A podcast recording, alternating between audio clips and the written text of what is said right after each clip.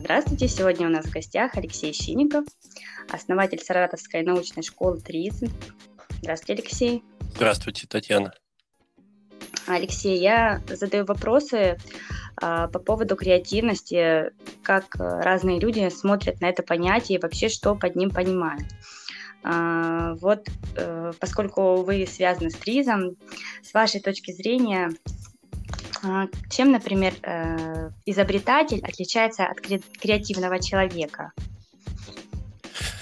Ну, давайте тогда сначала дадим определение креативности. И так как мы э, называемся Саратовская научная школа ТРИС, то, следовательно, мы применяем научные методы для решения изобретательских задач. То есть теория если упоминается слово теория, то там должна быть наука. А где наука, там логика. И логика, она в основе всех наук, в том числе и изобретательства. И когда-то раньше люди считали, что креативность, э, ну, то есть под креативностью, опять же, да, мы должны понимать э, прямой смысл творчество. Ну, креата с английского создавать, то есть творить. Творец, да? Креативный человек это творец. По-русски творец. Вот, поэтому э, все творческие люди творцы. Однако у нас в нашей культуре под творческими людьми понимают людей в основном искусство. Хотя, если так вот посмотреть, я сейчас вот э, да, чтобы обосновать э, свое отношение ответить на ваши вопросы вот к э, креативности, нужно зайти чуть-чуть э, выше, да, в философию, а точнее даже как бы в понимание духовной культуры людей. Их есть четыре вида духовной культуры.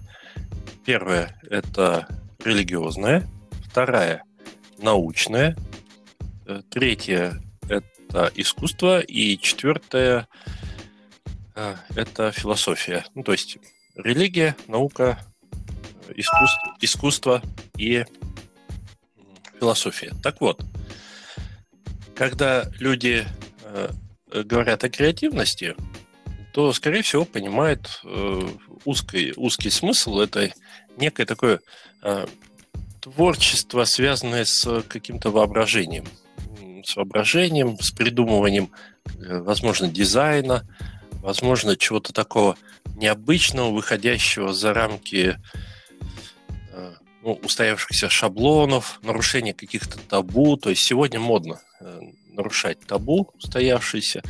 Вот. И вот в узком смысле креатив, креативность понимает под точнее, под креативностью понимает нарушение каких-то табу.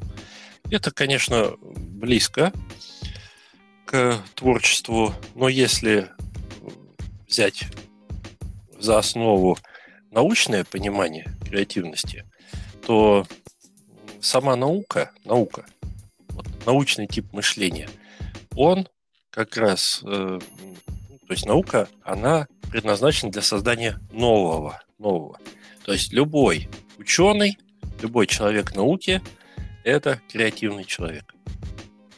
С другой стороны, если мы посмотрим на религиозных людей, это тоже креативные люди, творческие, только они создают нечто э, новое, да, они работают над душами людей, ну и все, что связано с религиями. Искусство мы знаем, что это такое, а философы, они стараются заглянуть вглубь тех э, вопросов, которые, на которые пока еще нет ответов. Вот. То есть Креативность, креативность – это в широком понимании это творчество. Вот. И важно еще знать, что наука входит в такое понятие, как изобретательность. Вот у нас э, мало кто знает, что наука является частью изобретательного изобретательности, то есть э, научное мышление – часть изобретательного мышления. А вот изобретательство, да, вот к вашему вопросу, э, креативность и изобретательство. Изобретательство – это техническое изобретательство, то есть э, работа над вещами, над техникой. И разница между изобретательностью и креативностью в этих понятиях разница в том, что изобретатель работает над техническими объектами, а креативный человек работает над Э, любыми объектами, и, и те, и те создают новое. Вот такой uh-huh. пространный ответ.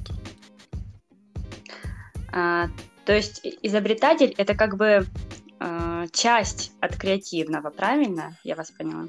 Ну, э, изобретательно, изобретательность, вот э, широкое понятие изобретательности, оно стоит даже выше, чем э, научная, э, чем наука. И да, вот креативность в широком понимании, э, как изобретательность, э, да, она включает в себя э, все остальное. И изобретательство техническое в том числе. Интересно. А, спасибо. А, и, а, ну, а и вот... добавить хотел, изобретательность, она в принципе присуща любому человеку. Это двигатель прогресса, предприниматели – они изобретательные люди. Мы, э, обычные люди, в обычной жизни что-то что создаем новое, э, стараемся да, создавать новое. То есть в любом случае изобретательность это как э, движущая сила э, развития человека. Ну да, согласна тут с вами. А скажите еще, вот э, поскольку вы обучаете, да, там много людей Тризу, вот с вашей точки зрения, как преподавателя, да, как наставника, а, Триз, а, насколько делать человека, ну, то есть креативным, насколько он помогает uh-huh. вот, шире мыслить. То есть именно Триз э, для, чтобы стать креативным. Вот так. Да, Трис – это инструмент, в первую очередь, и относиться надо к нему как к инструменту. Это инструмент мышления, так же, как и научные методы э, и, собственно, любые методы, э, предназначенные для мышления. ТРИС усиливает, усиливает творческие способности человека. Действительно, усиливает. Ну, представьте, э, гвоздь. Вам нужно забить гвоздь. Вы можете, конечно, рукой забивать, но это долго и сложно и опасно, да, можно повредить руку. А если мы изготовим молоток, то молотком забить гвоздь гораздо проще, легче и безопасней. Поэтому рис это такой вот своеобразный молоток да, для забивания гвоздей, только в данном случае мы э, создаем мысли. Но надо иметь в виду одну важную вещь. Дело в том, что рис усиливает то, что есть в голове. И э, вот мы почему настаиваем на том, что сначала должна быть логика. То есть сначала надо выстроить правильное мышление, логичное. И только на этой основе выстраивать уже сильное мышление по тризу. Иначе получается часто бельберда у человека, да, он, он усиливается, усиливается его мышление, но при этом может усилиться глупость. И это печально. Ну да, чтобы было что усиливать в голове, нужно, чтобы изначально там фундамент, сильно было. Фундамент должен быть, да. А фундамент – это не просто знание, а это именно знание, связанное логикой. Сначала логика, и мы не требуем от человека, чтобы он постигал математическую логику, какие-то, да, вот э, глубокие знания логические, а достаточно начать с того, чтобы он основы э, освоил, то есть э, законы, четыре закона формальной логики, основные, которые классические, и три закона диалектической логики. То есть, чтобы он понимал, что это такое. Вот семь законов, которые помогут человеку иметь фундамент логический.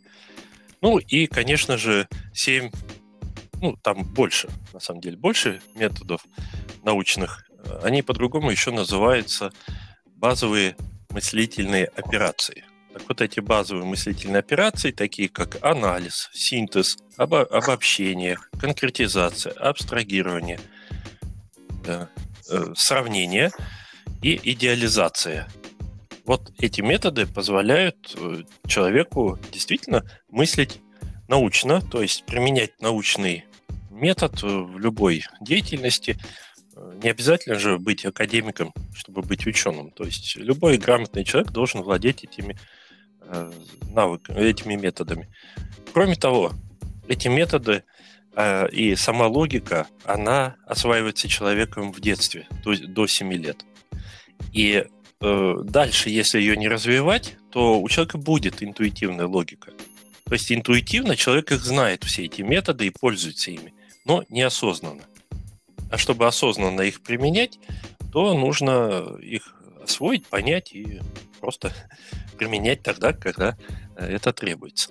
А один из этих методов – идеализация. Это научный метод идеализация. Он лежит в основе ТРИЗа – теории решения изобретательских задач. На нем построен закон идеальности, то есть э, закон повышения степени идеальности систем, ИКР – идеальный конечный результат, ну и вся теоретическая база, она построена именно на вот этом научном методе идеализации. Вот так. Спасибо большое, Алексей. Очень интересно было вас слушать. Очень рада, что вы согласились поучаствовать в наших диалогах. А, спасибо. Да, и вам спасибо за приглашение. До свидания. До свидания.